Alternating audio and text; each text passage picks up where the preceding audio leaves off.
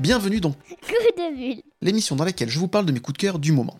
Pour cet épisode, j'ai la chance de recevoir le commandeur Guigui. Non pas pour ses excellents podcasts comme le Quadrant Pop sur Star Trek ou X-Files, même s'il y a de bonnes chances qu'on en parle en fin d'émission, mais pour parler d'une autre de ses passions, le 9e art. Ça tombe bien car Guigui est aussi dessinateur, scénariste et coloriste des séries Bertrand Kefterien. Est-ce que déjà je me plante dans le nom? Non, c'est bien ça. Bonjour, c'est Bertrand Kefterien, tout à fait. Merci. Et Zone 57, et tu es aussi sociétaire de l'association Philactère. Guigui, bonjour, et merci de venir dans Coup de Bulle. Bonjour, bah en tout cas merci de m'accueillir, ça me fait super plaisir. J'aime bien parler de bande dessinée parce que c'est vrai que euh, j'en parle finalement pas assez hein, euh, dans, les podcasts. Euh, mais du coup ça me fait plaisir, surtout si c'est pour parler des miennes. bah, c'est cool justement, on va en parler. C'est une bonne chose et de toute façon j'espère que tu reviendras aussi pour parler plus, en, approfondissant un peu plus sur Zone 57 dans quelques temps, mais ça on a le temps de reparler. Avant de parler de ton actualité, j'aimerais que tu nous racontes comment le dessin est devenu ta passion. Ah, ça c'est vraiment la question tarte à la crème. et, moi, j'ai une réponse tarte à la crème mhm. qui l'est tout autant. C'est euh, euh, la vraie question qu'on doit tous se poser, c'est à quel âge vous, vous avez arrêté de dessiner, en fait? Mhm. Parce que tout le monde enfant, on dessine tous. Mhm. Et il y en a qui continuent et il y en a qui s'arrêtent. Et moi, je fais partie de ceux qui ont continué. Euh, donc voilà, depuis toujours, à vrai dire, euh, j'ai toujours fait en plus de la bande dessinée, euh, même en, étant enfant avec des bonhommes bâtons, euh, parce que je ne sais pas pourquoi, tout simplement parce que ça me plaisait de raconter des histoires. le format bouquin, et oui, bah, je me souviens que quand j'étais gamin et que je ne savais pas encore lire, je feuilletais plusieurs albums de BD de, de mon père, mmh. chez mes grands-parents notamment, donc ah, c'est venu de là, quoi, je pense, et euh, ça m'a jamais quitté, en fait. Euh, ouais, donc euh, tu as toujours dessiné depuis que tu es tout petit, tu as continué, etc. Tu lisais les bandes dessinées de ton père. T'as jamais eu de coup d'arrêt? T'as continué malgré tout, etc. T'as jamais eu un moment donné où tu t'es dit le dessin c'est quand même super dur parce que on a beau comme tu dis tous dessiner dans notre jeunesse. À un moment donné, on s'est dit c'est quand même super compliqué. J'arrive pas à faire ce que je veux. Comment toi t'as continué? T'as gardé la passion, t'as gardé la force de continuer? Ah mais en fait c'est parce que je me suis jamais dit euh, c'est trop dur. Hmm. Euh, je sais que je dessine pas, euh, enfin je suis pas un cador tu vois. je dessine ça va tu vois. Ouais non mais, non non non là c'est pas de la modestie c'est vrai c'est c'est aussi pour ça que j'en ai pas fait mon métier. Hmm. C'est que j'ai un niveau qui est correct mais hmm. je sais pas non plus extraordinaire. Mais disons que moi ce qui m'intéresse c'est pas de faire le plus beau dessin de la terre. Moi, je fais ça pour m'amuser parce que ça me plaît, tu vois. Et, et en fait, euh, souvent, euh, comment dire, euh, si tu veux, je, je, suis prêt à griller des étapes pour faire une bande dessinée, pour raconter l'histoire que j'ai en tête.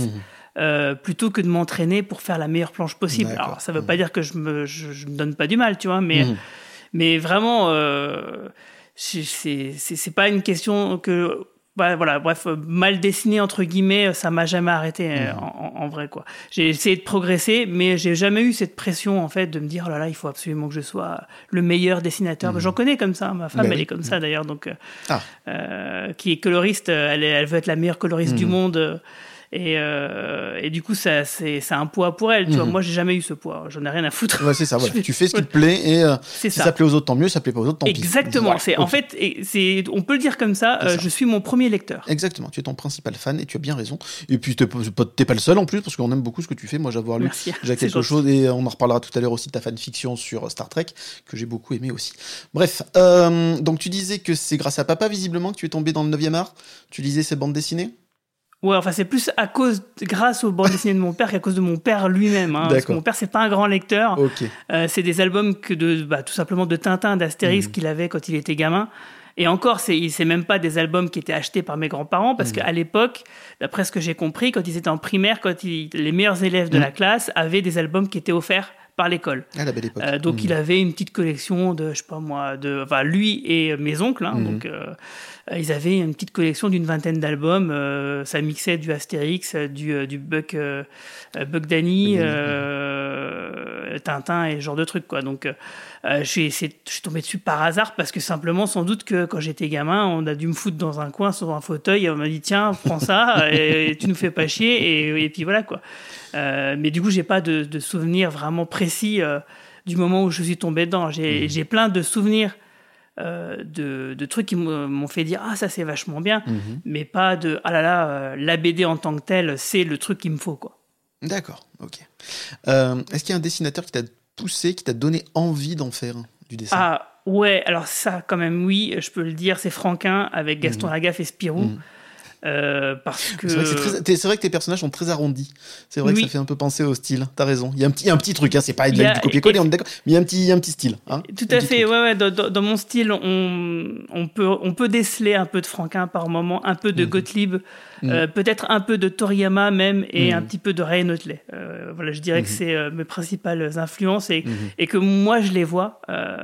et j'imagine que des fois des, fois, il y a des gens qui arrivent à me dire Ah, tiens, ça, ça ressemble à tel ou tel truc, même si effectivement, le, mix de, de, bah, de, ces quatre euh, sources, quand même, qui sont très hétéroclites, mhm.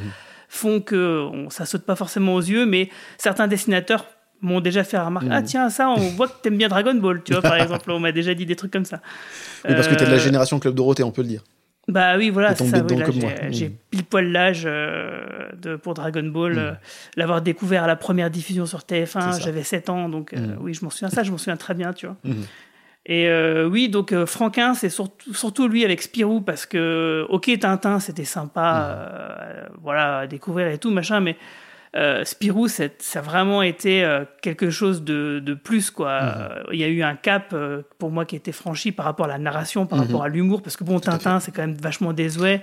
C'était quand même un peu la BD à papa. Mhm. quoi. C'est un peu daté, même à, mon époque, dans les années 80. Hergé venait de mourir quasiment. C'est ça. Tintin les Picaros, c'était encore frais hein, à, ce moment-là, dans, dans mon enfance. Mais mais bon, euh, Spirou, il y avait quand même une fraîcheur, une inventivité de Franquin, Gaston Lagaffe, euh, le Marsupilami, enfin, c'était quand même quelque chose. Et, euh, et je pense que c'est vraiment lui qui m'a qui m'a donné envie. Et puis après, j'ai découvert les idées noires à 10 mmh. ans. ça m'a marqué. Donc voilà, mmh. Franquin, je pense que c'est la personne qui m'a plus donné envie de faire de la bande dessinée. Et d'ailleurs, je, je, me je viens de me souvenir que je recopiais des planches de Spirou comme ça pour le fun. Tu t'es entraîné là-dessus. Tu faisais quoi Du décalque ou tu faisais ça à main levée? Ah non, non, non, je faisais ça à main levée. Euh, D'accord. Euh, d'ailleurs, euh, j'ai fait ça plusieurs fois au Beaux-Arts. J'avais mon prof de, BD qui m'appelait le faussaire. parce que, alors, c'était pas si parfait que ça. Un hmm. vrai spécialiste verrait tout de suite les trucs. Mais c'est vrai que j'avoue que j'arrivais plutôt bien sans décalquer à recopier, hmm. à reproduire des trucs. Et forcément, à force de t'entraîner, tu pouvais que arriver à, réussir de, refaire donc les, les, planches de Franquin. Euh, quelle était ta BD préférée quand tu étais enfant? Waouh ah, Putain, alors ça c'est. Ah, S'il n'y en avait pas une que tu relisais hein. régulièrement?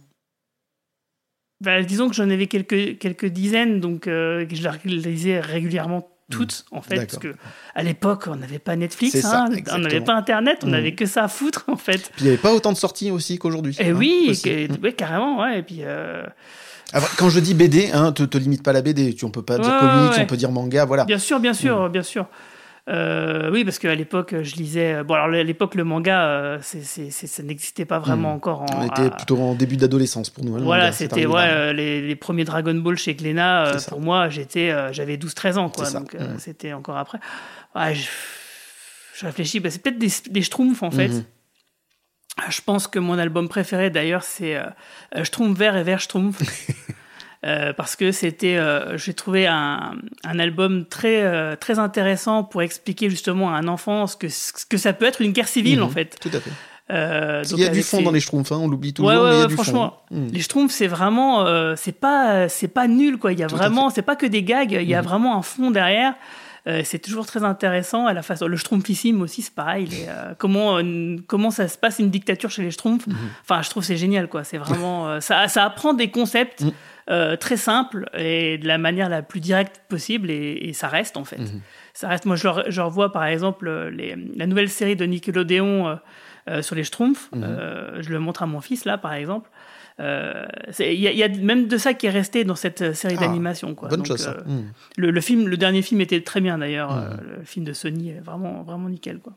Enfin bref, je, je m'égare, mais voilà, je pense que ça serait les Schtroumpfs en fait, du coup. Ok. Euh, est-ce que tu peux nous parler de tes deux séries? Bertrand, donc Kefterian et euh, Zone 57 Alors en fait, c'est la même série en hmm. réalité. Euh, disons qu'il y en a une qui est la continuité de l'autre. Hmm. Alors c'est dans quel sens? Vas-y. En fait, c'est d'abord Bertrand Kefterian, c'est le mhm. premier arc, et ensuite c'est Zone 57, le deuxième arc. Mhm. En fait, ce sont, si tu veux, au début, euh, ce sont des, des bandes dessinées en format comics. Hein, donc je, dis mhm. toujours, je, dis, je dis souvent que c'est pas des comics à l'américaine, c'est des comics à la Lorraine. parce qu'en fait, j'aime bien les, comics. Hein, je disais aussi beaucoup les Strange, les Special Strange quand j'étais enfant et ado. Et, j'aime beaucoup cette, ce style de narration parce que j'aime beaucoup les séries télé américaines mhm.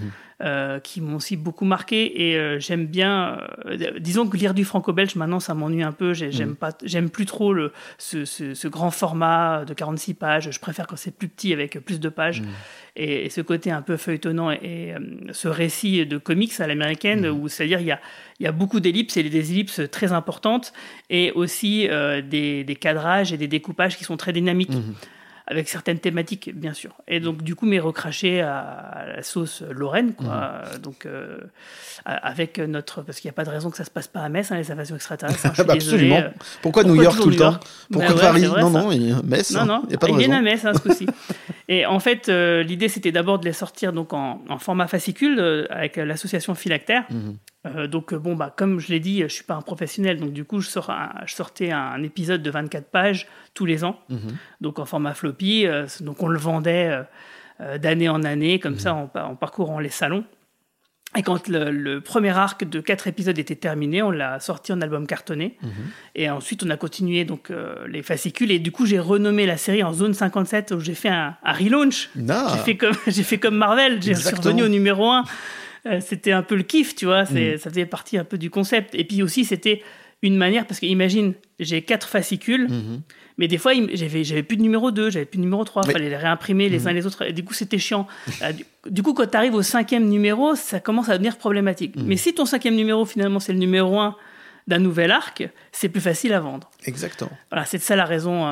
Purement. Euh, c'est purement oui, mais enfin, tu t'es éclaté à le refaire quand même comme ça. Oui, voilà. En même temps, voilà, je me disais, voilà, je fais comme Marvel, je me fais pas chier, je reviens au numéro 1, c'est drôle.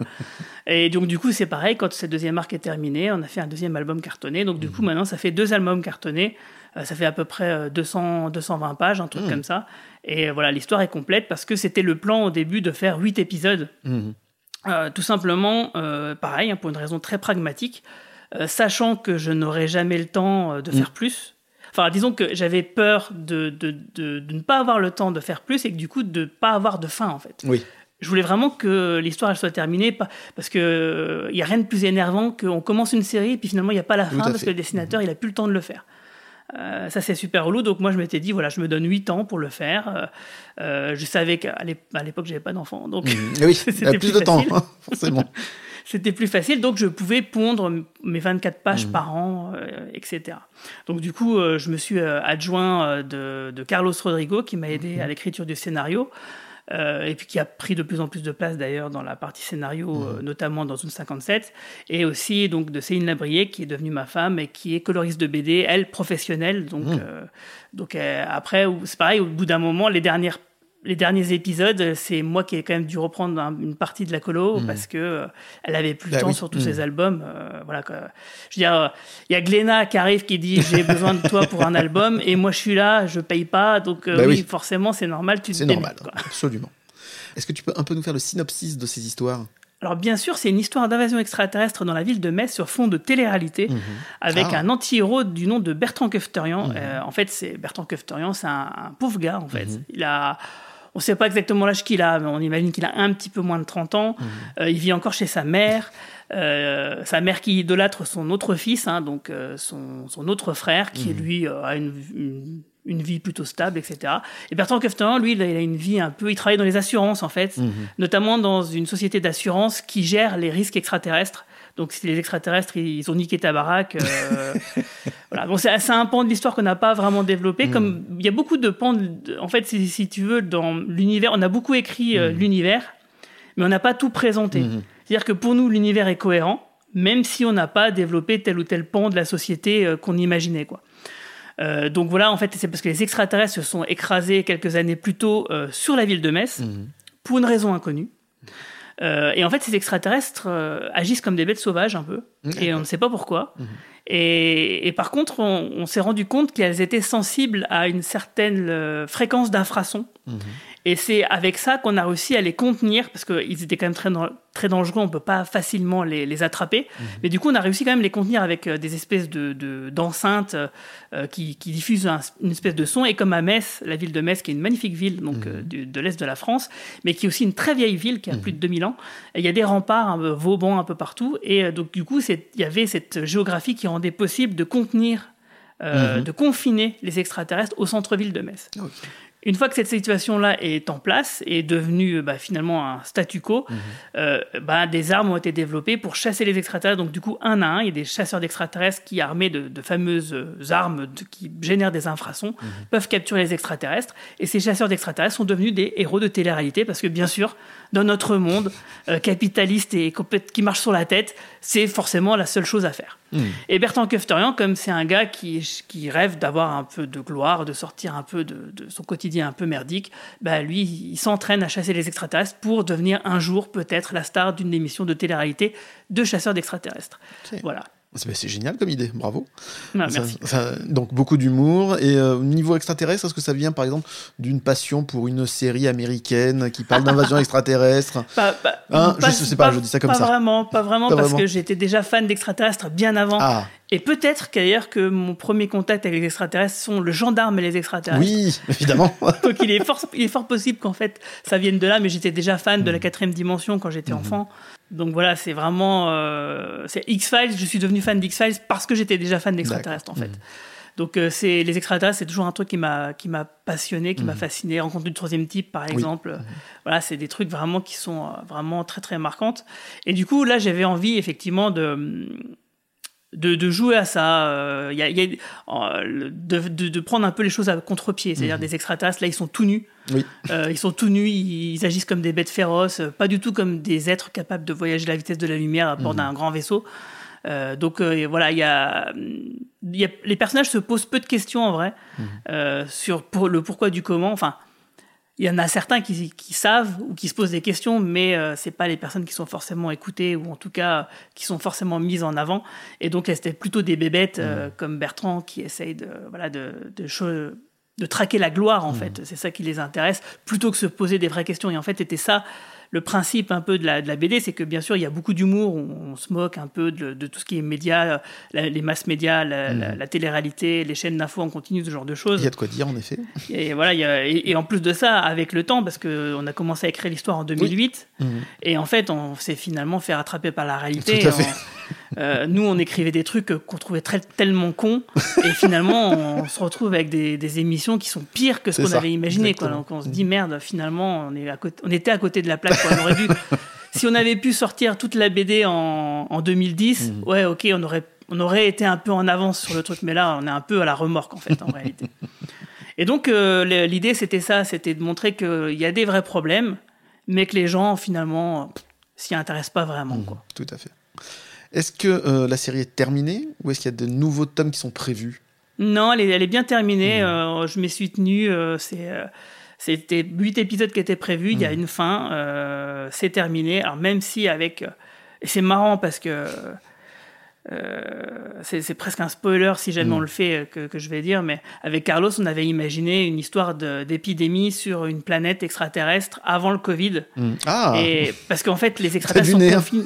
Mais oui, les extraterrestres sont confinés euh, mm dès le premier épisode, on, utilise le terme. Hmm. Et on avait déjà. Bah, Bertrand Kefterin, il a une veste jaune, c'était avant les gilets voilà aussi, oui. Enfin, on a, on a, on a tout un tas de trucs. On a fait. Euh, il y a une illustration avec euh, Oussama Ben Alien qui attaque le World Trade Center de Metz, parce qu'on a un World Trade Center à Metz, et c'était juste avant qu'il se fasse shooter par les Américains. Enfin, il y a plein de trucs comme ça. La première page de, de Bertrand c'est le centre Pompidou de Metz, parce qu'on a un centre Pompidou à Metz qui a une architecture. Mais il y a tout à Metz, on a compris. et il, a, il y a eu un trou euh, mm. Dans, le, dans le toit, et bon, bah, dans notre histoire, c'est les extraterrestres qui ont fait ça. Mm. Et euh, l'année où l'album est sorti, il y a eu un trou à cause de la neige. Eh enfin, tu vois, je veux dire, il y a, y a plein de trucs comme ça qui nous permettent de, de, faire des parallèles avec la réalité qui sont assez marrantes. Quoi. Je ne crois pas. c'est ça. C'est comme ça qu'on le vend sur les salons. On dit, hum, vous savez, nous, on dit la vérité, on, on sait les choses. si vous voulez sacher, vous voulez sachoir, eh ben, achetez cette BD. la vérité n'est pas ailleurs, elle est dans Zone 57. Ça, ça, c'est peu de vendeur, t'as raison. Euh, est-ce que tu as d'autres projets de prévus en dessin? Euh, bah, En fait, oui. Alors, j'avais. Bah, Parce que quand on aime la bande dessinée, quand on aime dessiner, quand on aime raconter des histoires, quand on aime créer, du coup, et qu'on a fini déjà une histoire, on a forcément deux, trois idées qu'on a envie de continuer à développer. Bah, alors, en fait, déjà, euh, j'essaie surtout de vendre les albums de Bertrand Crefton et de Zone 57. Mmh. Mmh. Parce que euh, le problème, c'est que j'avais tout bien goupillé parce qu'en fait, le, premier album, il était sorti en 2014-2015 et on avait tout vendu en un an, à peu près. Mmh. Et donc, du coup, on a fait une réédition du premier tome et on a sorti Zone 57 en même temps quasiment. Mmh. Et c'était juste avant le Covid. Mmh. Et eh oui. donc, ça veut dire qu'on sort les albums dans des librairies qui sont fermées. Euh, que pendant un an et demi, euh, l'autre endroit où on vend les BD, bah, c'est les festivals. Et ben les festivals, il n'y en a pas. Exactement. Et comme on est euh, une petite association qui fait de la micro-édition mmh. et qui c'était quand même une opération spéciale de sortir mmh. ça en librairie dans toute la France, comme les BD des grandes maisons d'édition mmh. traditionnelles. Et ben nous, comme tout petit, bah forcément, quand les librairies ont réouvertes, bah c'était, on est passé à la trappe. Tu vois, on a une fenêtre d'exposition qui est très courte, mhm. qui est très brève, en règle générale pour tout le monde, mhm. mais encore plus pour nous qui n'avons même pas les moyens de faire de la publicité, par exemple. Donc du coup, ça nous a complètement tués. Donc du coup, j'ai récupéré tous les mhm. tous les albums qui étaient en librairie, je les ai récupérés de, du distributeur il y a pas longtemps. J'ai tout dans mon garage et maintenant, il faut les vendre. C'est ça. Parce que voilà. Donc quand tu auras terminé ça, tu pourras peut-être te relancer dans un nouveau projet. En fait, euh, et puis sinon, comme tu l'as évoqué tout à l'heure, oui, j'ai fait une BD euh, Star Trek. Mhm. Euh, qui est une sorte de grand fan art mhm. que j'ai essayé de vendre à IDW, mhm. mais finalement ça s'est pas très bien passé. ils n'ont pas aimé. C'est pas qu'ils n'ont pas aimé. pas aimé. Je parle pas ne pas aimer le dessin ou l'histoire. Je ils n'ont pas aimé que tu fasses ça avec les personnages de leur licence. Non, c'est même pas, vraiment ça. C'est pas vraiment ça. C'est pas ça le, le, problème en fait. Euh, parce que donc ouais, je suis entré en contact avec certaines personnes, etc. Mmh. Euh, j'avais une, une, partie de l'album qui était traduite, d'ailleurs qui est complètement traduite en anglais maintenant. Mmh. On peut trouver d'ailleurs sur internet. Hein, je mettrai les liens d'ailleurs.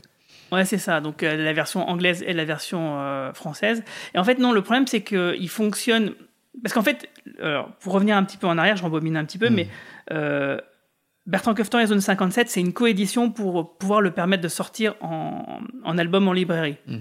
Et donc, la le, donc il y a Philactère d'un côté, et l'autre côté, c'est Veta, donc Westron, qui euh, édite, par exemple, les Tortues Ninja, euh, Power Rangers, etc., Transformers, etc., tout ce que tu veux. Mhm. Et en fait, c'est mon éditeur, donc du coup, parce que je peux dire, c'est aussi mon éditeur, mhm. même si c'est, je suis moi-même mon propre éditeur, mais euh, donc Fred Weta l'est aussi, du coup eh ben c'est lui qui a acheté la licence Star Trek. D'accord. Donc en gros, euh, j'avais des... si les Américains l'avaient accepté, on aurait même pu la sortir que en France, mhm. par exemple. C'était prévu en fait. Euh, Fred était, était, partant pour, pour ça. Mhm.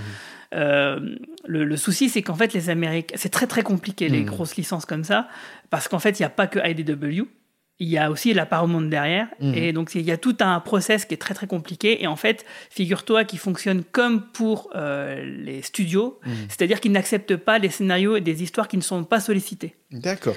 Alors, pour une raison qui est bien simple, et qui euh, peut paraître un peu étrange, c'est que si jamais donc ils lisent le, la BD et mhm. ils trouvent ça cool, ah c'est super, on l'édite, tac, super. Mais si ça leur plaît pas et qu'ils l'éditent pas, ils ont peur que plus tard si mhm. jamais dans une histoire, il y a un élément qui ressemble à, ce que je leur ai proposé, je les attaque en justice pour leur mhm. dire Hé, eh, vous m'avez pas édité, mais vous m'avez piqué mhm. mon histoire. Voilà, comme ce genre de truc arrive souvent. Donc, du coup, euh, c'est. Voilà, c'est. Bah, ils, se, restreignent. Voilà, ils se protègent en, refusant tous les trucs comme ça. Parce que moi, on m'a demandé Mais est-ce que tu cherches du travail? Parce que sinon, l'autre idée, c'était. Euh, de me faire dessiner pour des, euh, des scénarios, d'autres scénarios, etc. Euh, moi, c'était pas ça que j'avais envie de faire. J'avais envie de proposer mon histoire euh, que j'avais écrite et dessinée. Ça, n'empêche, ça euh, fait plaisir quand même. Hein quand te propose oui, ça, m'aurait bien fait plaisir, mais après c'est pareil, c'est j'aurais pas eu le temps de le faire hmm. forcément parce que là du coup, ça veut dire que si j'accepte de faire ça, s'ils veulent vraiment de moi, hein, parce qu'il hmm. il faudrait que je passe des tests sans hmm. doute, donc c'est aussi du temps. et puis je parle pas très bien anglais, donc c'est aussi une... ça peut aussi poser un petit problème. Enfin voilà, c'est, ça aurait été. Euh, je suis pas certain d'avoir le temps et, la capacité, donc du coup, de le faire euh, en temps et en heure. Euh, parce que quand c'est un truc que je fais pour moi, que je m'organise comme je veux, tu vois, c'est pareil, la, la petite BD de 26 pages que j'ai fait de Star Trek, mm. je l'ai fait en 5-6 mois, tu vois. Euh, mais euh, ah, ça se trouve, ils vont me demander de le faire en un mois. C'est ça. Hmm. Comme ce qui est normal d'ailleurs, hein, parce que c'est comme ça que ça fonctionne dans, cette, dans hmm. cette industrie. Donc voilà, donc euh, voilà toute l'histoire en fait, et ce qui fait que pour le moment, même si on m'a sollicité pour certains projets ici ou là, hmm. pour l'instant, j'ai pas d'autres projets sur le feu, si ce n'est bah, de faire des petits dessins, des petites BD sur Internet pour le moment. voilà. Et aussi des animations que tu fais aussi pour des épisodes de, du Quadrant Pop. Oui, oui, voilà, où je m'amuse euh, des Ils Sont très réussis d'ailleurs. Ah, merci. oui, avec euh, c'est un, super logiciel pour faire des petites animations comme ça, des petits dessins animés sur hmm. Adobe, euh, qui, est, qui, est, pas trop mal. On crée une marionnette en fait animée et puis avec la voix et la caméra, on peut contrôler les yeux, la bouche des, hmm. des personnages et même les membres. Du coup, bon, c'est pas, du coup, c'est pas vraiment un dessin animé dans le sens où c'est pas 24 images, 24 mhm. dessins faits par seconde. Voilà, c'est comme une marionnette numérique qu'on anime et euh, bon, bah, ça fait le job, quoi. Pour un petit, une petite vidéo rigolote sur Internet, ça, suffit. Le rendu est très très chouette en tout cas. Ah, merci beaucoup. Euh, comme je l'indiquais en introduction, tu es membre de l'association Philactère, qui, si je ne me trompe pas, fête ses 20 ans. Peux-tu nous la présenter? Alors oui, euh, je peux la présenter. Il et, peut le faire. Euh, je peux le faire. Et d'ailleurs, je ferai mieux que ça. Je ferai un podcast euh, ah, sur le coin pop dédié à ça parce qu'en fait, je n'étais pas à la création de hmm. l'association. Moi, je l'ai rejoint en 2008, je crois. Si je me hmm. souviens bien, 2007 ou 2008, je me souviens plus exactement, mais dans les coins là. Donc, je fais partie des meubles maintenant quand même. Oui, voilà, je suis un peu partie des meubles. Mais j'étais pas là à la création, création, donc je peux pas raconter vraiment l'origine. Ça, je le ferai dans le podcast avec le président de, de hmm. l'association euh, très bientôt, là, au mois de mai, au mois de juin, parce qu'on enregistre pendant un festival euh, en public.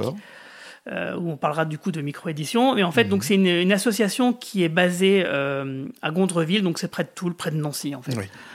donc l'origine de l'association est nancéenne, puis elle s'est élargie à toute la Lorraine en fait. Et donc le, le, but de cette association, c'est de promouvoir la bande dessinée en Lorraine et la mhm. bande dessinée Lorraine dans le reste du monde. D'accord. Euh, donc en fait, on, réalise, euh, bah, déjà on se greffe à des, festivals euh, pour aider mhm. des organisations, faire des ateliers BD, des choses comme ça le, premier but de l'association à la base, c'était de créer une biennale de bande dessinée à Nancy. Mhm.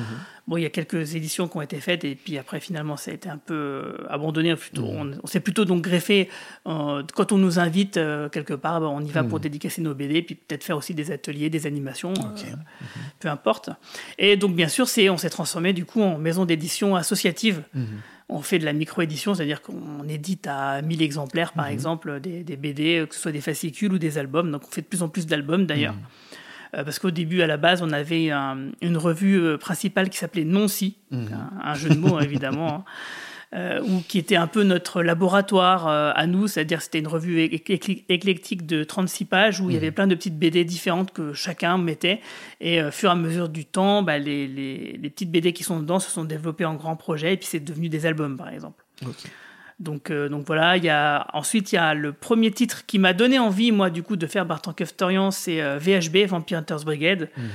qui est une sorte de comics aussi, donc francophone, euh, écrit par Locorst, donc euh, Florent Baudry. Donc c'est un scénariste et en fait sa particularité c'est qu'il y a une armée de dessinateurs et chaque opus est, euh, est découpé en chapitres mmh. et chaque chapitre est donné à un, dessinateur différent ah. selon les sensibilités pour que ça colle un mmh. peu à l'histoire.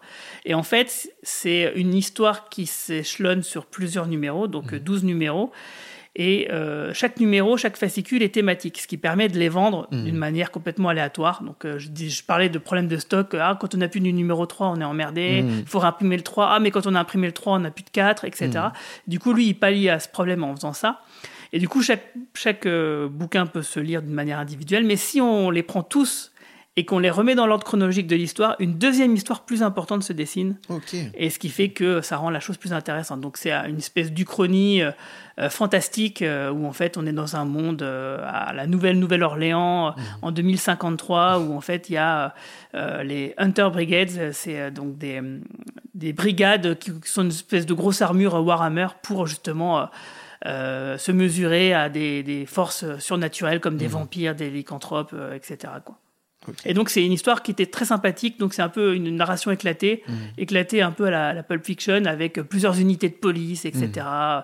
Là, par exemple, la brigade scientifique, elle sert à rien parce qu'en fait, tu as des médiums, ils peuvent parler aux morts. Donc, quand tu te fais assassiner, ah tu peux directement euh, désigner ton meurtrier. Du coup, la, la science ne s'est pas vraiment développée dans mmh. cet univers-là, quoi. Et donc, voilà, il y a tout un, tas de petits trucs rigolos comme ça qui, sont, euh, qui donnent un peu la, la fraîcheur euh, de, de ce titre qui est pas mal. T'as pu participer à ce titre ou pas encore? Oui, j'en ai, ah. j'ai fait hmm. quelques chapitres euh, qui c'était très très sympathique. Donc hmm. à chaque fois c'est 3-4 pages hein, hmm. pour moi. Il y en a qui en font plus, il y en a qui en font moins, ça dépend. Donc du coup on est vraiment très nombreux à travailler sur ce titre.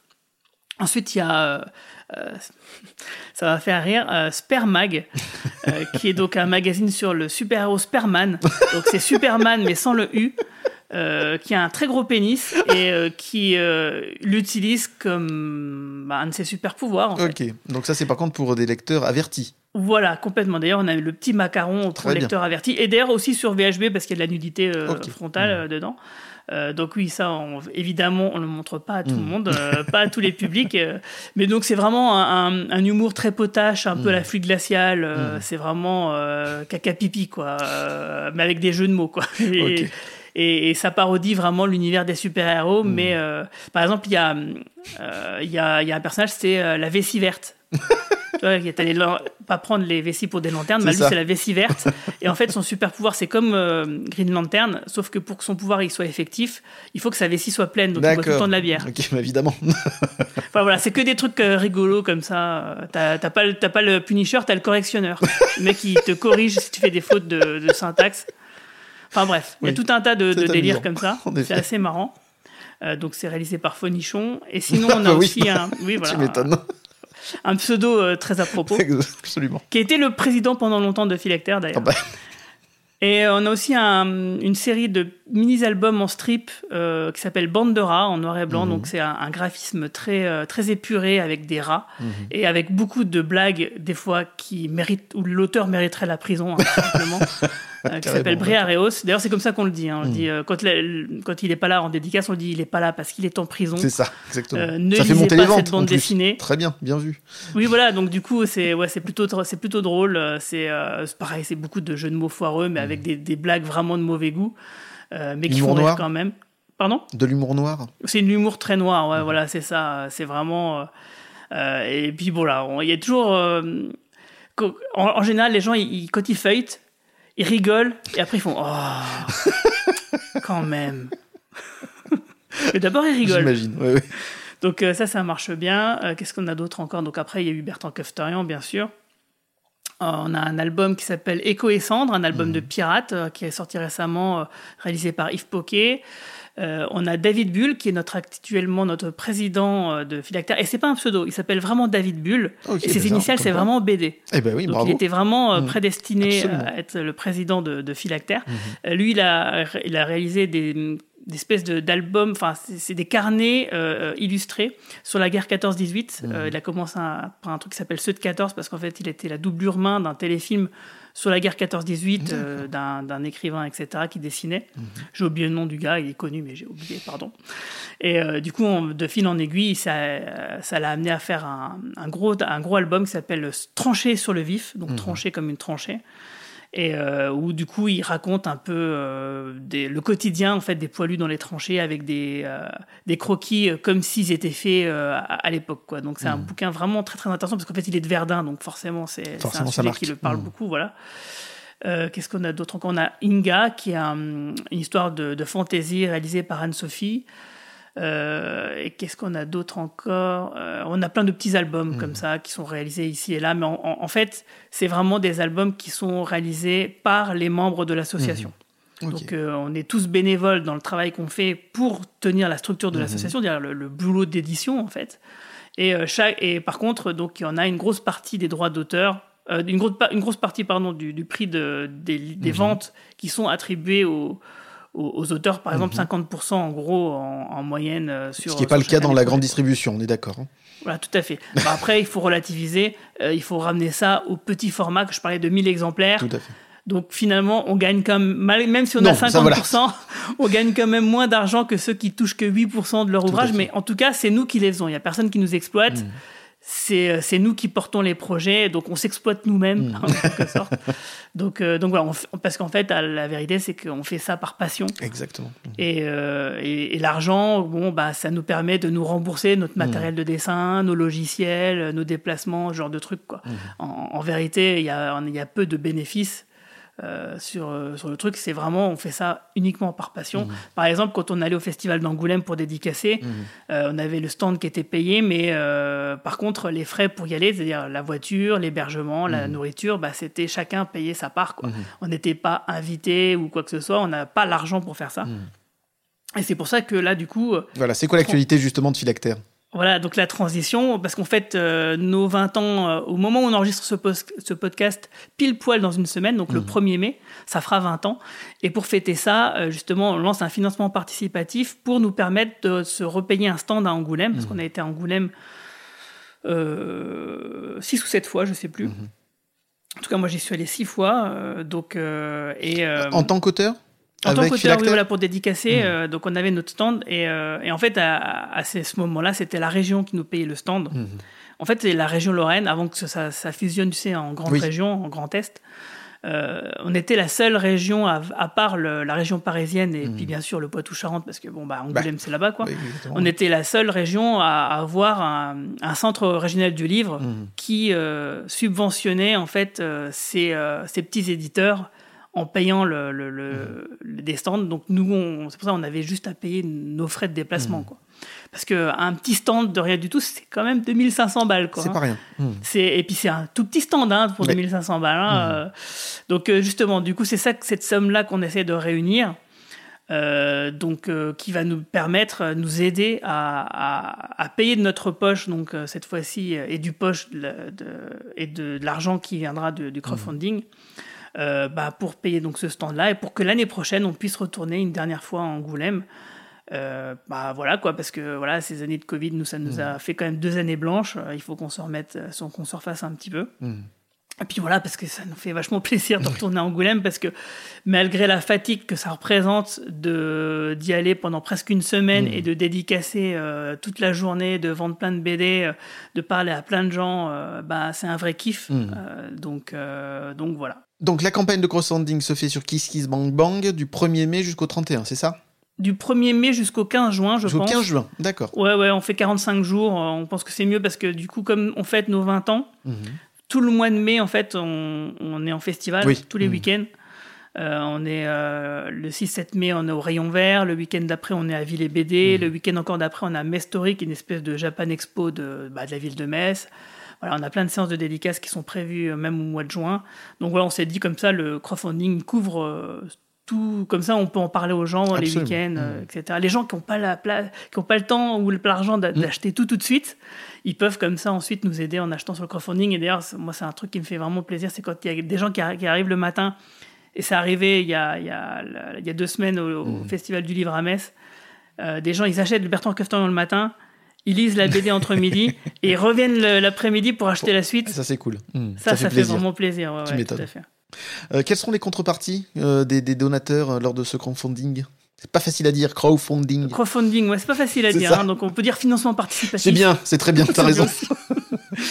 Et en fait, bah, c'est à peu près tous les bouquins que j'ai cités précédemment. Hein. Mhm. Donc il y a des, un lot de 7 VHB, euh, les, les, duos d'albums de Bertrand Coffin en zone 57, euh, les quatre euh, petits albums de Bande de Rats, Tranché sur le vif, Echo et Cendre, mmh. Inga, des lots de non-si, aléatoires. Comme c'est mmh. des, il y en a, on a une dizaine de numéros, on fait vraiment pas cher. Hein, euh, mais comme on, y en a, on a peut-être, il nous reste 10 exemplaires du numéro 1, 2 du numéro 2, etc. Mmh. Mais voilà, sur la, sur l'ensemble, on a une bonne masse, mais voilà, il nous manque des exemplaires par-ci par-là. Donc du coup, ça sera un peu la surprise. Donc c'est, un petit lot à pas cher. Hein.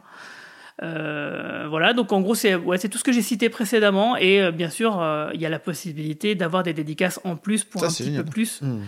Euh, du coup, je pense qu'on va se réunir tout un week-end pour mmh. dédicacer tout ce qui aura dédicacé. Comme ça, on fera tous les envois en même temps. Mmh. Et les gens auront la possibilité de venir les chercher en main propre durant des festivals sur lesquels ils pourront nous retrouver. Donc, mhm. on a tout qui est précisé sur le site internet et puis sur la page Qu'est-ce qui se manque, manque de toute mhm. façon. Ou alors, sinon, bah, si les gens ne sont pas dans le coin, on leur enverra par la poste, bien sûr. Quoi. Ok. Je mettrai évidemment tous les liens sur les réseaux sociaux de l'émission et dans le descriptif de l'émission. Donc, n'hésitez pas à aller cliquer dessus pour avoir plus d'informations encore sur, ce, sur cette campagne de financement. Voilà, c'est beaucoup plus facile à dire, tu as raison. Euh, ça représente pour toi et pour tes collègues donc euh, artistes, ça représente quoi Angoulême? Au-delà du kiff de rencontrer des gens, au-delà, voilà. Parce que tu, tu, tu, tu rencontres aussi d'autres personnes, des, spécialistes, des, bah des, voilà, des, des, artistes aussi euh, accomplis, professionnels. Voilà. Qu'est-ce que ça représente pour vous? C'est, un peu la mec, hein. Hmm. Euh, enfin, on va pas se mentir, quoi. Ok, la ville, elle est moche, il fait froid, euh, euh, mais sérieusement, c'est il y a des expositions incroyables. Hmm. On croise des gens. Moi, j'ai croisé Mobus, par ah exemple. enfin, tu vois, j'ai croisé hmm. Charlie Adler. d'ailleurs, il a, j'ai pris une photo de lui en train de dire Bertrand Kefterian. Enfin, ah, on croise des, des, des, voilà, des, des rostas. Hein, voilà, je veux dire, quand on est fan de BD, il y a des gens, des fois, il n'y a que là qu'on peut les voir. Donc, euh, et puis c'est aussi l'occasion de rencontrer, parce que nous, on est, on, et on sera aussi mmh. dans l'espace Nouveau Monde, place New York. Donc mmh. c'est l'endroit qui est près de la, de la mairie, euh, près du Quick aussi. Mmh. Euh, les, vrais savent. et en fait, c'est un espace où c'est là où il y a la micro-édition, les, indé, les indépendants en fait. Et c'est là où il y a les plus, enfin, c'est l'endroit le plus intéressant de tout le festival en termes de, mm. bulles de vente, parce que la plupart, dans la grande bulle, bon, bah, c'est des BD que tu peux acheter dans ton supermarché ou mm. dans, ton livret, dans ta librairie. Mm. Euh, alors que dans le Nouveau Monde, c'est des BD, en général, souvent, c'est des BD que tu ne pourras acheter que à cet endroit-là. Et donc, du coup, découvrir des trucs incroyables. Parce qu'il y a aussi des trucs qui viennent d'autres pays, tu vois. Il y a, ah. des, gens qui viennent de toute l'Europe et même d'ailleurs. Donc, euh, moi, une fois, on avait un stand, on était à côté des Allemands, tu vois. Donc, euh, Enfin, c'est vraiment un endroit euh, qui, est très foisonnant, où il, il, se passe plein plein de choses intéressantes. Ok. Euh, quelle est ta plus belle rencontre à Angoulême? C'est qui t'a le marqué le plus? Parce que tu as dit Moebius, c'est déjà quelque chose, c'est pas rien. Mais voilà, est-ce qu'il y en a une en particulier qui ressort du lot? Euh, On a croisé Ségolène Royal. on a croisé Ségolène Royal, on était avec un copain qui était en cosplay de VHB, donc il y avait une grosse armure. Et euh, elle, elle était entourée de, de toute une armada mmh. aussi de flics et tout. On s'est dit, oh là là, on va, on va pas déconner. non. C'est ça, exactement. Ouais. Euh, bah Charles Adler, parce que ouais, mmh. il était vraiment très très sympathique. En plus, j'avais déjà croisé plusieurs fois mmh. auparavant. Euh... Moi, j'ai pas, je pense pas qu'il s'est souvenu de moi à ce moment-là, mais euh, c'était. Euh, oh, on a eu un bel échange, quoi. Ok. Charlie Adler, c'est le dessinateur de Walking Dead. Tout à fait. Pour ceux qui sauraient pas. C'est le deuxième dessinateur. Et d'ailleurs, qui a aussi réalisé beaucoup de comics X-Files. Tout à fait. D'ailleurs, oui, c'est, on pourra peut-être en parler un peu plus tard. Euh, l'émission touche à sa fin, mais avant de nous quitter, Guigui, quand tu ne dessines pas, que fais-tu? Quelles sont tes, autres, tes autres passions? Eh ben, je regarde beaucoup la télévision. Oh, c'est étonnant. et je fais des podcasts sur ce que je regarde. Exactement. ce que j'ai regardé. Quelle bonne idée. Ouais, tout la à passion du podcast. Donc, euh, bah, je fais des podcasts pour Le Coin Pop, donc, euh, qui est un podcast qui a été créé par Emmanuel Pedon. Mhm un ancien membre de Comics Blog. Et euh, donc, du coup, il m'a laissé la possibilité de faire un peu euh, mes podcasts à moi, mes mhm. spin-offs en, fait. Donc, euh, il y a un spin-off du, du coin pop qui s'appelle le Cadran Pop. Mhm. qui sont donc des, podcasts dédiés à Star Trek. Hein. Mhm. Donc on a terminé le, run sur Star Trek Picard. Donc on a fait près, près de 80 podcasts sur le sujet. Euh, j'en fais aussi sur X-Files. Mhm. Euh, L'excellent euh, podcast sur X-Files, j'en rate pas. Là, il manque le dernier, je l'ai pas encore écouté. C'est un peu long, mais quand vous aimez X-Files, vous vous régalez et c'est vraiment passionnant et c'est très très bien réalisé aussi. J'aime beaucoup. Merci, ça me fait vraiment vraiment plaisir.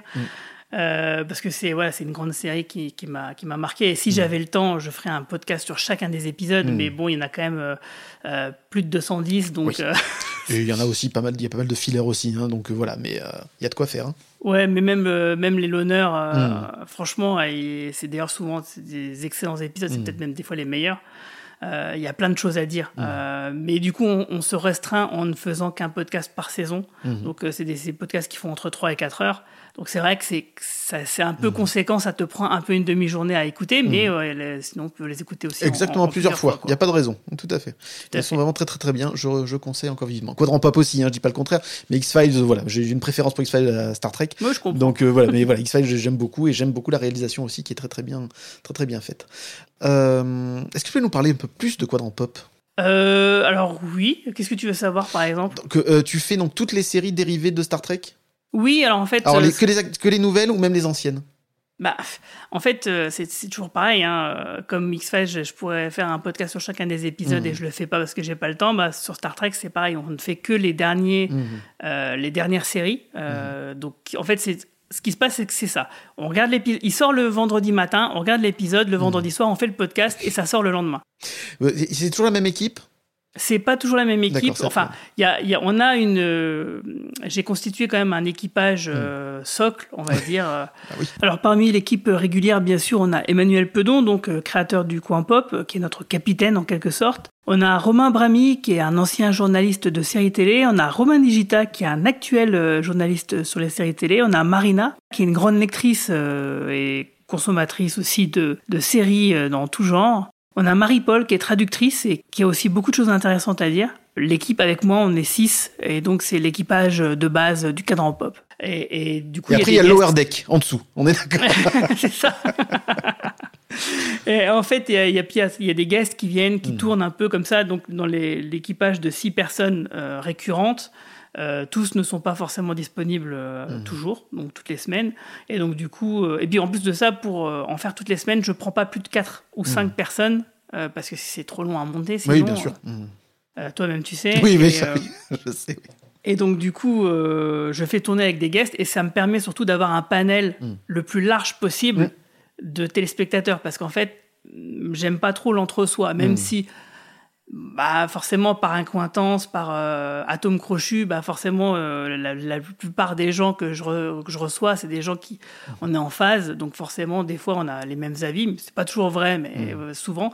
en tout cas, le, but c'est quand même d'essayer d'avoir le plus d'avis possible et différents, mmh. le plus de profils différents, donc des, des fans récents, des mmh. fans très très vieux, des fans pas contents, des fans contents. J'essaie d'avoir un peu tout pour susciter un peu de débat. Euh, et donc voilà, donc je reçois vraiment euh, de, tous univers. Là, par exemple, on a reçu euh, David Oggia du, podcast Total Tracks, mhm. Hugo de Confession d'Histoire, donc ça c'est un YouTuber, mhm. une YouTubeuse aussi qui s'appelle Noémie qui fait Horizon Universe mhm. sur la SF.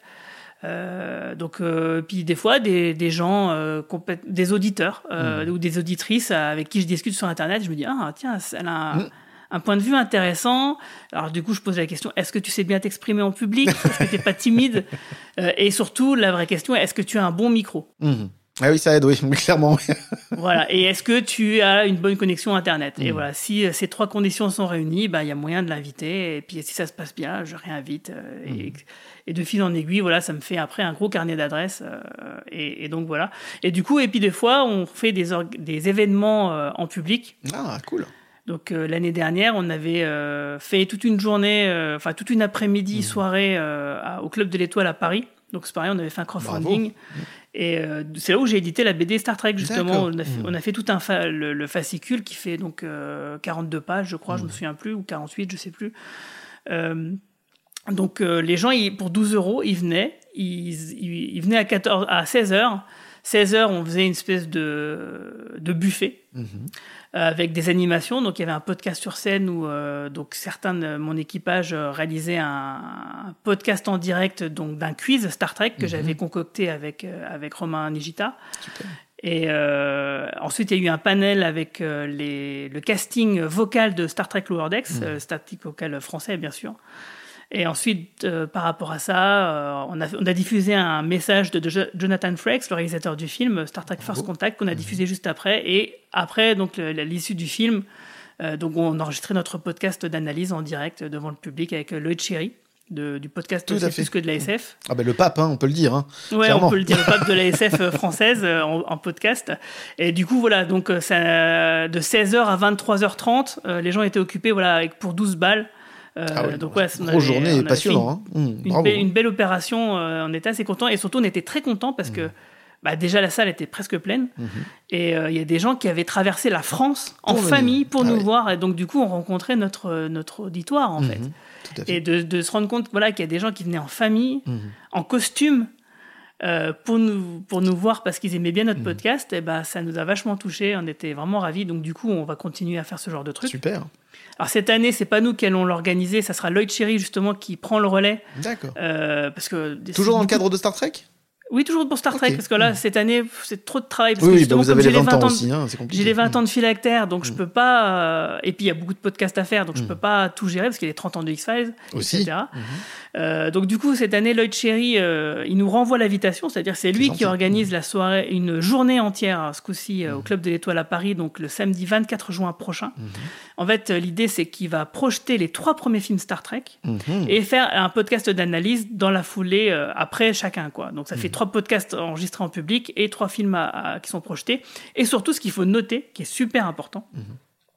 C'est que le premier film, euh, c'est la Director's Cut, donc qui va être ah. projeté dans une salle de cinéma. Et ça, c'est putain, c'est inédit quoi. C'est vraiment mhm. une exclusivité, ça n'est jamais arrivé mhm. parce que tout simplement cette Director's Cut n'existait pas en HD jusqu'à l'année dernière et du coup, maintenant, on peut la projeter au cinéma. Et rien que pour ça, ça vaut le coup. Moi, par exemple, si j'étais pas invité pour faire le podcast, tu serais allé quand même.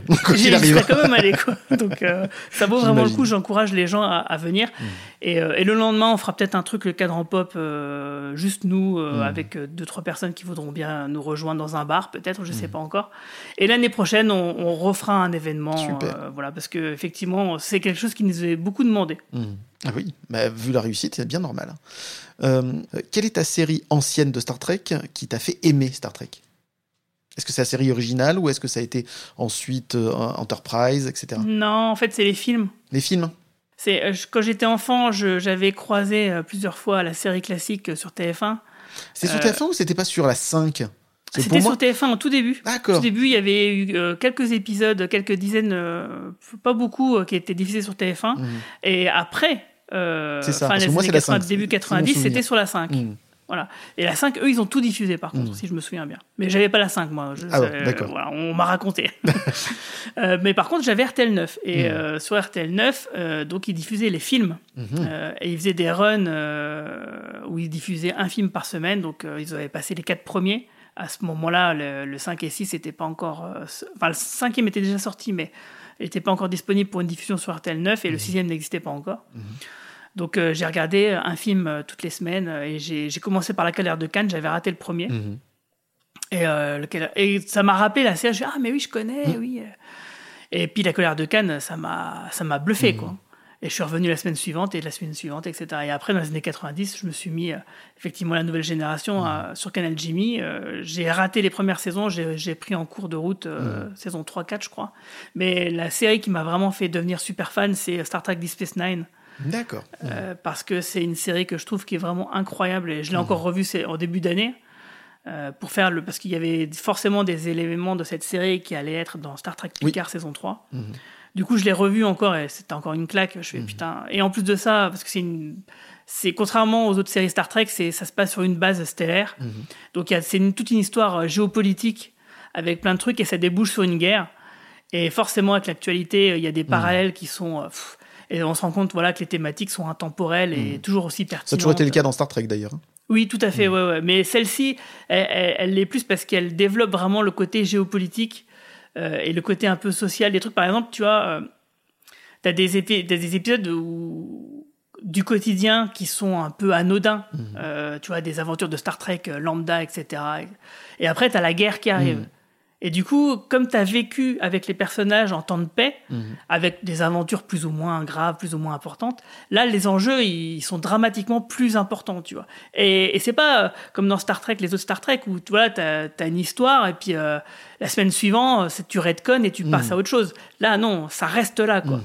Euh, et du coup, ça, ça amène des, des, enjeux dramatiques assez importants et des retournements de situation incroyables et, euh, et des, des, batailles spatiales pour l'époque qui étaient assez incroyables. Quoi. Il y avait euh, des centaines de vaisseaux à l'écran.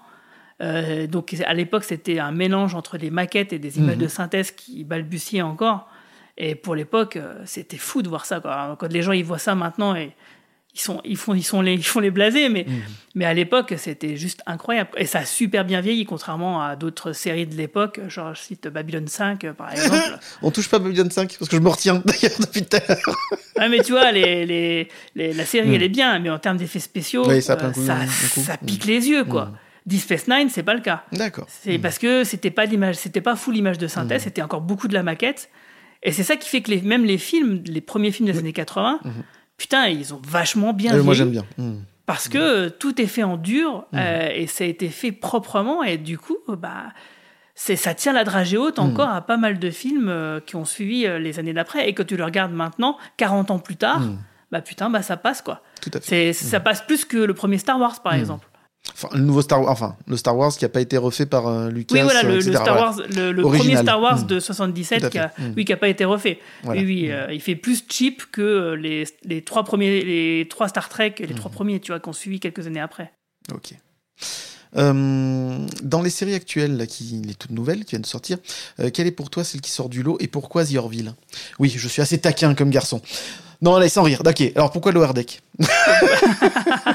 Alors The Orville, je pense que c'est une bonne série, mais elle est un peu mm. surcotée mm. euh, pour une raison simple qui est que. Qu'elle a tout piqué à Star Trek. non, non, c'est pas ça. mais ça, c'est pas grave.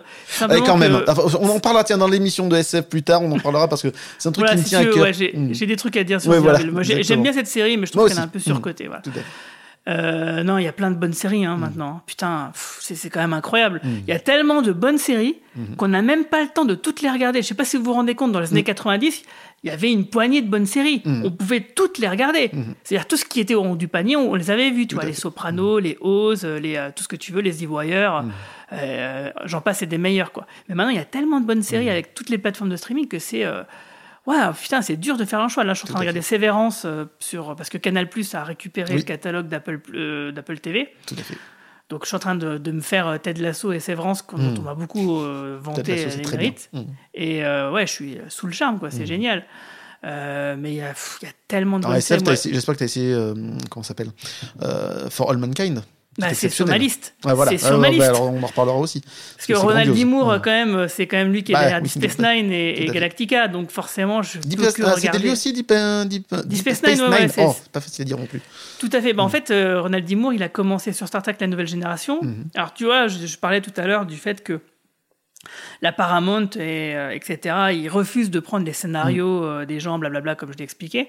Euh, sauf que à la fin des années 80, début des 90, c'est pas du tout, c'était pas du tout la même ambiance parce que mm. c'était un autre système, une autre époque. Et Ronald Dimour a envoyé un scénario qui a beaucoup plu. Il a été embauché comme ça. Donc il a fait euh, parmi les meilleurs épisodes de la nouvelle génération. Mm. Ensuite, il n'a pas été le showrunner de Deep Space Nine, mais il a été quand même un scénariste très influent sur mm-hmm. cette série-là, ce qui fait que. Et d'ailleurs, quand tu regardes Deep Space Nine, tu comprends tout de suite euh, d'où vient Galactica. Quoi. Mm. Il y a des, enfin, il y a des thématiques, euh, il y a des choses, euh, le ton aussi. Mmh. Euh, tu, tu, sens l'affiliation, quoi. Et, et sur, il a travaillé sur Voyager, ça s'est moins bien passé. Mmh. Et du coup, il a fait Galactica suite aux frustrations sur Voyager, parce que quand tu fais le rapprochement, tu te dis, mais attendez, le Galactica, tu as un côté civil, un côté militaire, mmh. d'une flotte qui doit retourner, qui doit trouver la Terre. Voyager, c'est un côté Starfleet, un côté Maquis, ils doivent retourner sur Terre. Ils sont poursuivis, les uns, ils sont poursuivis par les Cylons, les autres, ils sont poursuivis par les Borg. Euh, une... Bah, moi, j'ai fait un rapport entre. J'ai fait un rapport aussi avec Battlestar Galactica et euh, Macross aussi, parce que c'est un peu aussi l'histoire. C'est un vaisseau terrien poursuivi par des extraterrestres qui doivent retourner sur la Terre et qui, en plus, à un moment donné, euh, pour Battlestar Galactica et Macross, en plus, vont faire des enfants ensemble.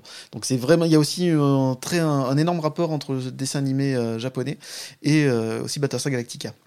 Oui, mais c'est clair, c'est clair. Mais mm. tu vois, ce que je veux dire, c'est que euh, Ronald D. Moore, dans ce qu'il a écrit dans Galactica, euh, il s'est entraîné mm. sur Star Trek. Oui. Mm. Tu vois, parce que aussi c'est pareil, hein, dans Star Trek, il y a un côté euh, religieux qu'il n'y a pas dans les autres séries. Tout à fait. Qui là aussi, et, qui, qui paraît antinomique. par rapport à de la SF et en fait finalement il nous montre que non ça peut très bien les deux peuvent se côtoyer en fait sans s'annihiler l'un l'autre et donc voilà. Et c'était quoi la question La question, voilà, on y revient. Quelle est celle qui vient de sortir euh, dernièrement dans l'univers Star Trek qui t'a vraiment euh, plu? Ah, la série Star Trek la plus récente. Euh, oui, bah, c'est, moi je dirais c'est Star Trek Lower Decks à hmm. égalité avec Star Trek Prodigy, donc les deux séries d'animation. Classe. Hmm. Parce que elles, déjà elles sont magnifiques. Hmm. Alors, malgré le cara design très simpliste, très Rick et Morty euh, slash ah Futurama de, de, Lower Decks, euh, moi, je, suis client dans mm. ce genre de, dessin. Hein. Ah, D'ailleurs, c'est assez proche de mon style de dessin euh, de base, original, c'est-à-dire on parlait de Franquin tout à mm. l'heure, il y a, voilà, il y a, je, je, m'y retrouve facilement dans ce style de dessin, mais surtout l'animation, elle, elle mm. envoie grave. Quoi. La musique est fantastique, les scénarios sont bien, sont vraiment très bien. Ils sont bien euh, respectueux aussi de l'univers, ils sont drôles, ils sont fins, c'est-à-dire que même si tu connais pas Star Trek, tu peux quand même regarder du Lower Deck, ça va te plaire si tu aimes un peu l'humour, etc. Mais si tu connais un peu Star Trek, tu as deux trois détails à chaque fois qui te disent ouais, ça, ça me fait penser à un truc, et c'est vraiment très très bien fait. attends, ça va même plus loin que ça, c'est-à-dire que moi, au début, quand Lower Decks est, sorti, je me disais non, c'est pas la série avec laquelle on peut rentrer dans l'univers hmm. parce qu'elle est tellement référencée. Ils font tellement de références. Je me dis, ouais, les gens, comment ils peuvent adhérer à ça, hmm. quoi. Et en fait, je me rends compte que je vais tout faux. Mhm. Euh, je ne compte pas le nombre incalculable de jeunes ados euh, mhm. ou ad jeunes adultes ou, adultes tout court euh, qui, parce que j'ai fait des dessins, des fanarts de. Lower Decks, etc. Qui disent Ah ouais, ça je connais Star Lower Decks. Les mecs, c'est même pas Star Trek, c'est Lower Decks. En gros, ils regardent que ça de Star Trek, tu vois. Et il y, a des, y, a pour, y a des gens pour qui bah, Star Trek, c'est Lower Decks, en fait. Hmm. Donc, euh, c'est finalement une bonne porte d'entrée hein, contre toute hmm. attente. Et Star Trek Prodigy, parce que c'est magnifique. Hmm. C'est vraiment euh, une, image, une, série en images de synthèse euh, faite par les, les frères Eggman qui, qui, ont fait aussi Trollhunter et d'autres trucs super sympas. Et en fait, c'est une série qui, à la base, était vendue une série pour enfants, donc Sonic et Léodéon. Mais en vrai, c'est une série familiale. comme d'habitude, ils te rajoutent suffisamment de, détails et d'infos pour que ça plaise à tout le monde. C'est ça qui est cool. Oui, mais c'est surtout que les scénarios, ils sont incroyables. Mm. Euh, ils sont vraiment. Tu vois, il y a des épisodes, ils feraient pas tâche du tout euh, à côté de la nouvelle génération. Quoi. Mm-hmm. On a dit. Mm. Plusieurs fois, on s'est dit, putain, mais cet épisode-là, il serait euh, en, fait en live action dans la nouvelle génération, cet épisode, il serait culte. Ok. Parce que c'est des, histoires de SF vachement bien foutues, avec des personnages attachants. parce que là, du coup, on suit des enfants qui ont, euh, par un concours de circonstances, volé un vaisseau de Starfleet. Euh, et donc, du coup, bon, bah, c'est des personnages typiquement créés pour les enfants, mais mais il y a quand même euh, une, des notions un peu dures derrière. Tu vois, en fait, mhm. les enfants, à la base, c'est des esclaves. Mhm. Il y, a, y, a, des thématiques qui sont, tu vois, quand on, on apprend leurs origines, on dit ah mais c'est pas tout rose et donc du coup en fait c'est pour les enfants mais c'est pas que pour les enfants quoi. Il y a des thématiques qui sont suffisamment balèzes euh, alors bien sûr, les personnages sont amusants. Tu vois, mon fils de 8 ans, il, regarde, il adore. Euh, des, quand ils font des blagues, il rigole, tu mm. vois. Euh, mais les histoires sont vraiment bien et c'est vraiment une suite non officielle de Star Trek Voyager. Donc c'est vraiment. Oui, parce qu'on retrouve aussi un personnage de Star Trek Voyager. Tout à fait. Et on risque d'en retrouver d'autres, peut-être, mm. potentiellement en tout mm. cas. Et voilà, donc euh, cette série, elle est vraiment. Euh, et puis la musique, elle est incroyable. Mm. Euh, l'animation, elle léchée comme c'est pas permis. Mm, tout à fait. Et donc, du coup, là, voilà, les, les, les séries d'animation Star Trek, pour le moment, c'est ce, qui c'est ce qui se fait de mieux euh, en Star Trek. Mais tu as bien raison, et tu as très bon goût. En effet, euh, on va quand même faire un petit parallèle avec Star Wars. Euh, alors, je connais pas l'état du comics Star Trek aux États-Unis, mais je suppose quand même que c'est beaucoup moins développé que les univers de comics Star Wars. Comment t'expliques ça Alors que le lore de Star Trek est peut-être beaucoup plus important et foisonnant que Star Wars? Eh ben, peut-être que ta perception est tout simplement fausse. Ah ouais? Mmh. Parce que des comics Star Trek, il y en a énormément et il y en a mmh. toujours eu. D'accord. Euh, donc, euh, c'est simplement qu'en France, ils ne sont pas édités. Mmh. Euh, et ça continue à être édité, etc. Ça continue à marcher aux États-unis. Ah oui, oui, non, mais surtout là, en ce moment, euh, donc il y a toujours eu des comics Star Trek, mm. toujours, même dans les, les, périodes de vaches maigres, mm. euh, depuis les années 60, enfin même de la fin des années 60, quoi. Mm. Je veux dire, il y en a toujours eu, euh, il y en a eu vraiment énormément. Il y en a qui ont été faits par John Byrne, quoi. Il y a des, vraiment des, des, des, morceaux d'histoire, quoi, de, dans, dans, les comics Star Trek. non, c'est simplement que et en ce moment oui donc il y a une, éditrice qui s'appelle Heather Amos je crois qui a vraiment mis en place des équipes. Toi, il y a le, comics euh, Star Trek euh, Lower Decks. Euh, mhm. Je discute avec l'auteur et tout.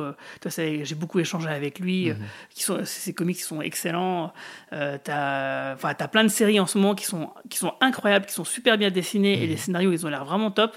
J'ai pas tout lu, mais ce que j'ai lu, c'était vraiment, vraiment bien foutu. Et en fait, c'est simplement qu'en France, tu as une perception que ça marche pas ou qu'il n'y en a pas beaucoup parce que c'est en France, ils sortent pas, contrairement Star Wars. Euh, parce qu'en France, ça n'a jamais été le pays de Star Trek. Mmh.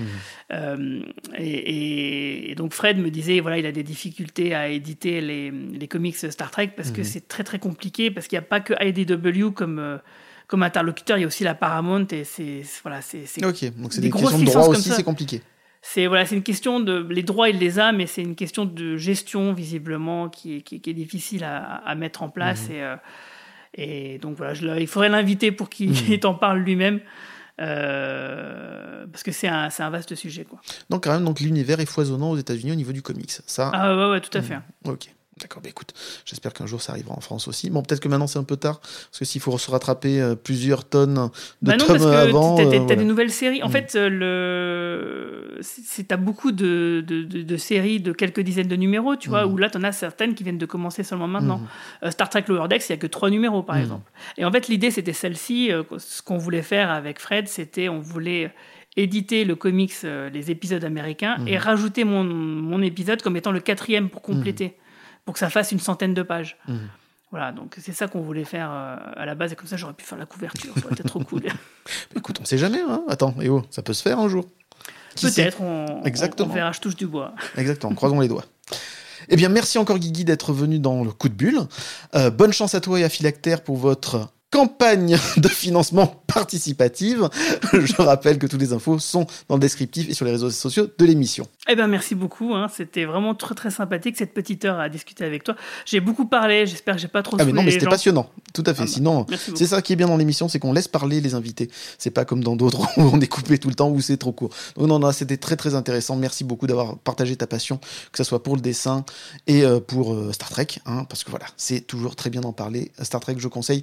Tout est sur euh, la Paramount Plus qui est disponible sur Amazon, si je me trompe pas. Tout à fait. Et, eh sur ben Canal Plus aussi. Et, aussi, on peut euh, s'abonner directement sur euh, le site de Paramount Plus. Ok, mais c'est bon à savoir.